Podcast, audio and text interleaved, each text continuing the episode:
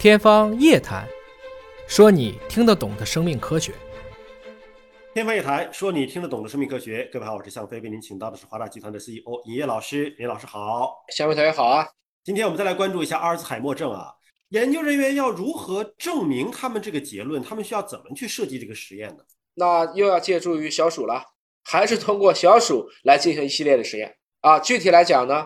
他们其实用了这个不同的荧光去染色。比如说我刚才说的那个垃圾车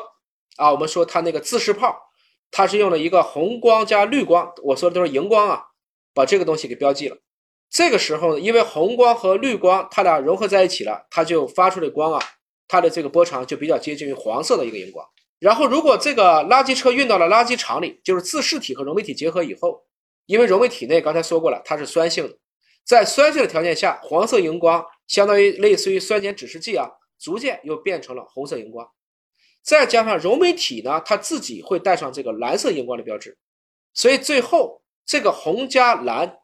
这个形成的自噬溶媒体就变成了一个紫色荧光。如果能发出紫色荧光，就证明哎，这就是这个垃圾工厂，我们叫这个酸化功能正常的一个自噬溶媒体。所以，如果你发生了障碍，比如说黄色荧光不变红，因为它的酸性环境不行了，那么。这个时候，黄再加上它原来的这个蓝色荧光标记以后，它两个最后形成的这种荧光的颜色是白色的，所以白色的就是这个垃圾场不行了的自噬多媒体，紫的就正常，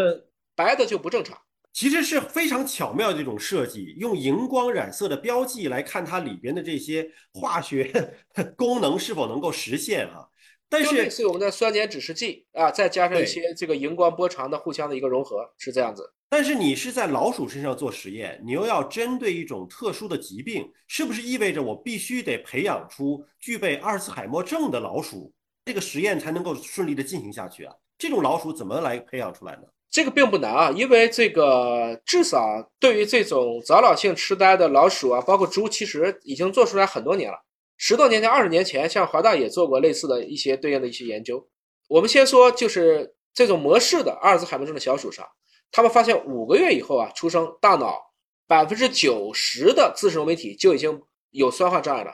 简单来讲，就不是这种紫光，而是白光了。它比正常出现这种脑部淀粉的斑块的时间，一般要十到十二个月，要早了五个月。因为这种小鼠的寿命一般也就是很短的，也就是小几年的时间。那如果在更早发行的这种阿尔兹海默模型的小鼠上，这个时间还会更早。比如说有一种叫五 XFAD 的这样的小鼠啊，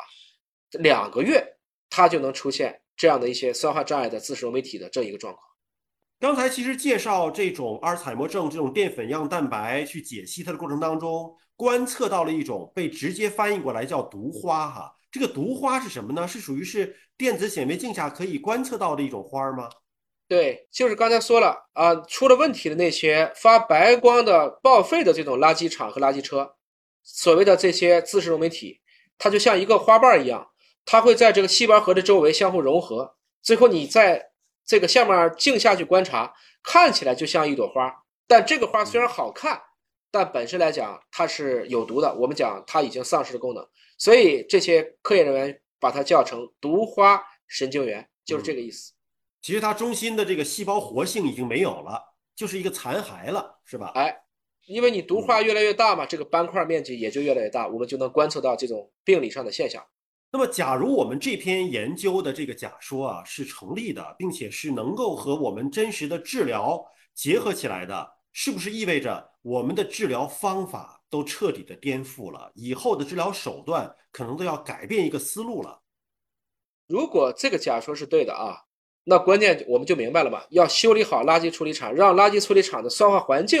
一定要恢复出来。希望这次我们真的是走到了一个真相或者是正确的道路上。三十多年了，我们在这个问题上几乎没有好办法。因为这么多年的这个研究，我们时不时会翻出一篇来看嘛，很多研究可能就推翻了前面的研究的结论，很多研究又有了一些新的一些拓展。我们也希望科学家们共同的努力啊，在我发病之前，能够给出科学的治疗的解决的方案啊。好，感谢各位朋友们的关注，下期节目时间我们再会。